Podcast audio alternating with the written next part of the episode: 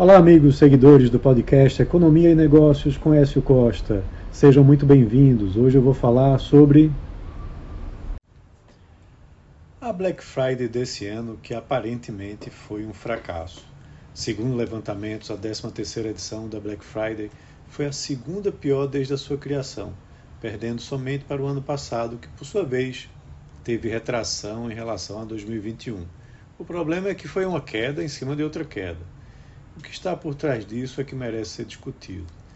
A renda da população ainda comprometida com dívidas, descontos abaixo do esperado pelos consumidores por conta de um estoque mais ajustado nas lojas neste ano e crédito ainda caro e escasso, tanto para consumidores quanto para varejistas, podem ter afetado o desempenho.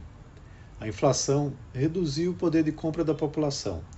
Mesmo com redução do ritmo de elevação dos preços, porém, eles se mantiveram num patamar alto, né, com ah, poucos itens apresentando deflação nesse período.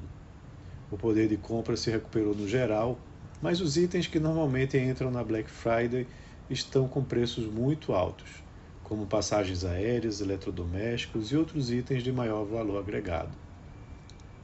Como os juros ainda estão no patamar elevado, Apesar de terem começado sua trajetória de queda, o crédito disponibilizado para os varejistas também se manteve com alto custo, dificultando a formação de estoques e a adoção de campanhas com descontos altos, que marcam a atratividade pelo consumo nessa data. De fato, o varejo brasileiro passa por um momento difícil.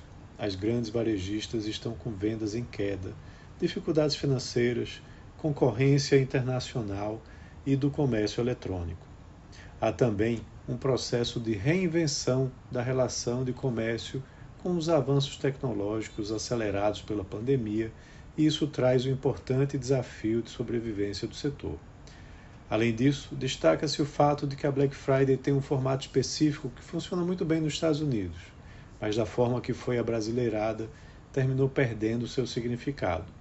Há muitas reclamações de que os preços dos produtos foram elevados antes da promoção e os descontos enganam o consumidor, trazendo um desconto alto apenas como estratégia de marketing.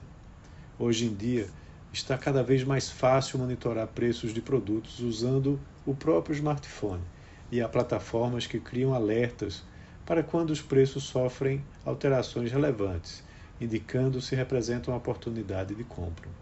Dessa forma, os varejistas que usam desses recursos para tentar iludir os consumidores estão, na realidade, criando uma imagem negativa para si próprios. Então é isso. Um abraço a todos e até a próxima.